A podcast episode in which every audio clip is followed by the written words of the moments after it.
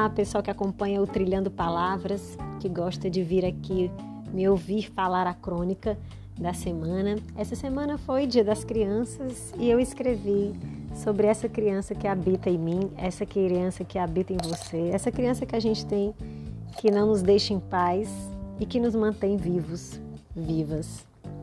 Então vamos a ela. A criança que habita em mim. Tenho certeza absoluta de que por baixo dessa carcaça de 1,78m ainda mora essa criança da foto. Ela nem faz questão de disfarçar, muito menos de se esconder. Ela conversa comigo o tempo todo, o dia todo.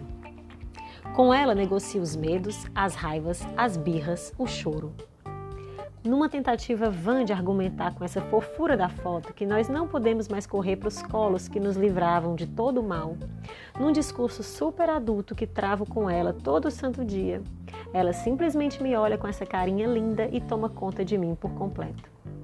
Sou ingênua. Demoro demais a captar a maldade e crio fantasmas, todos da minha cabeça.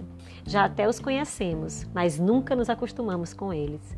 Tento silenciá-la, mas ela aumenta os decibéis.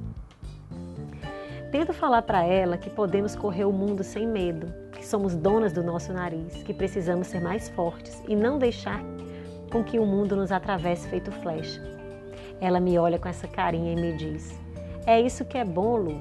É isso que você não pode perder. Não o medo, esse pode, mas os atravessamentos.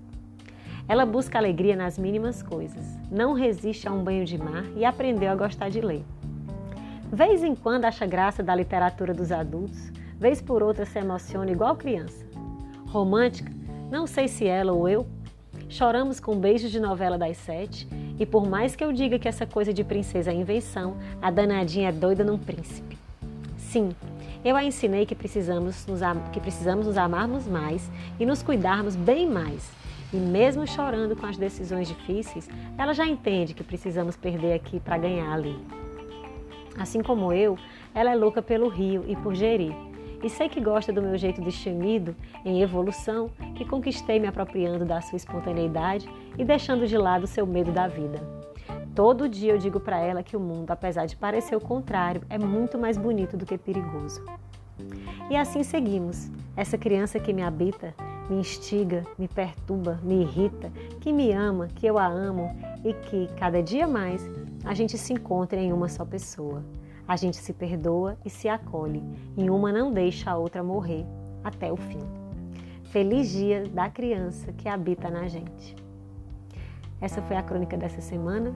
Espero que você tenha se reencontrado com a sua criança aí dentro que habita em você e deixado com que ela falasse, chorasse, gritasse, esperneasse, queixasse, te amasse, te abraçasse, que você pudesse acolhê-la espero.